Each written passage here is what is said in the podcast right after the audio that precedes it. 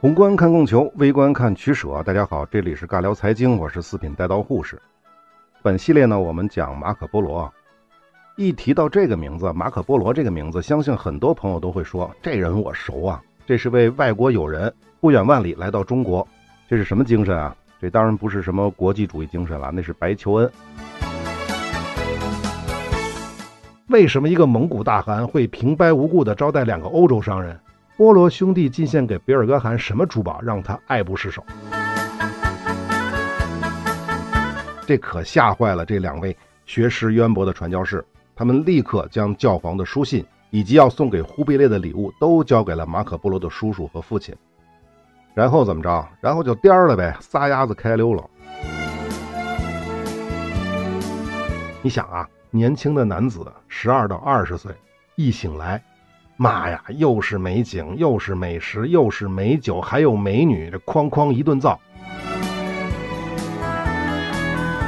说到哈密，相信大家一定会想到哈密瓜。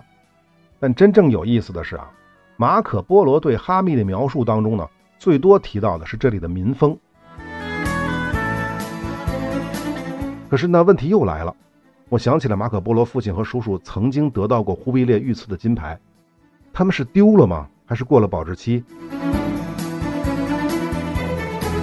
成吉思汗是被西夏王妃给弄伤，然后重伤致死。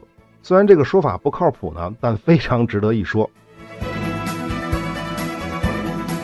见多识广的元朝皇帝，蒙古帝国名义上最高级别的大汗，他心里清楚的很，这个世界上并没有什么神迹，也没有什么所谓的巫术，所以呢，你们各家宗教可以随意的自由发挥。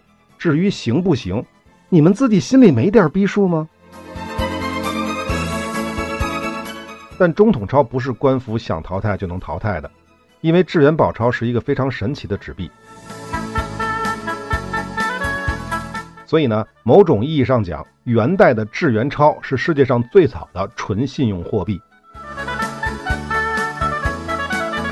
那这个时候，蒙古贵族就说了：“还啊，当然要还了。”只不过老子白银没有，纸币要不要啊？你要多少？要多少我给你多少。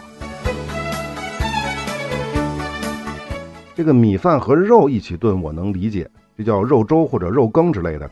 但是米饭和牛奶一起煮，这是个啥啊？我是没想明白。好，这段念完了，不知道大家有什么感受啊？我啊，我就想起了韦小宝，不知道金庸先生是不是受了《马可波罗游记》的启发而创造了韦小宝这个角色。你还让马可波罗回元大都给您皇帝老子送终吗？顺便自己再送个命？那您忽必烈是喜欢马可波罗还是不喜欢呢？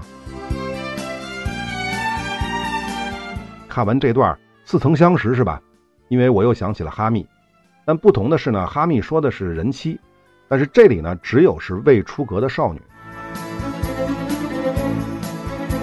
马可波罗在河间呢，没有提驴肉火烧；在沧州呢，没有说练武成风；在德州没有吃扒鸡；在济南没有看趵突泉；在宿迁呢，更没有遇上刘强东。啊，这开玩笑了。好，我们下面就来算一算马可口中的元朝政府收入到底是多少。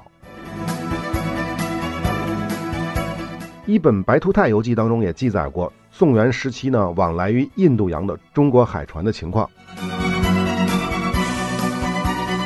之所以能够轻松的占领这座城市，原因是城里几乎没有男性。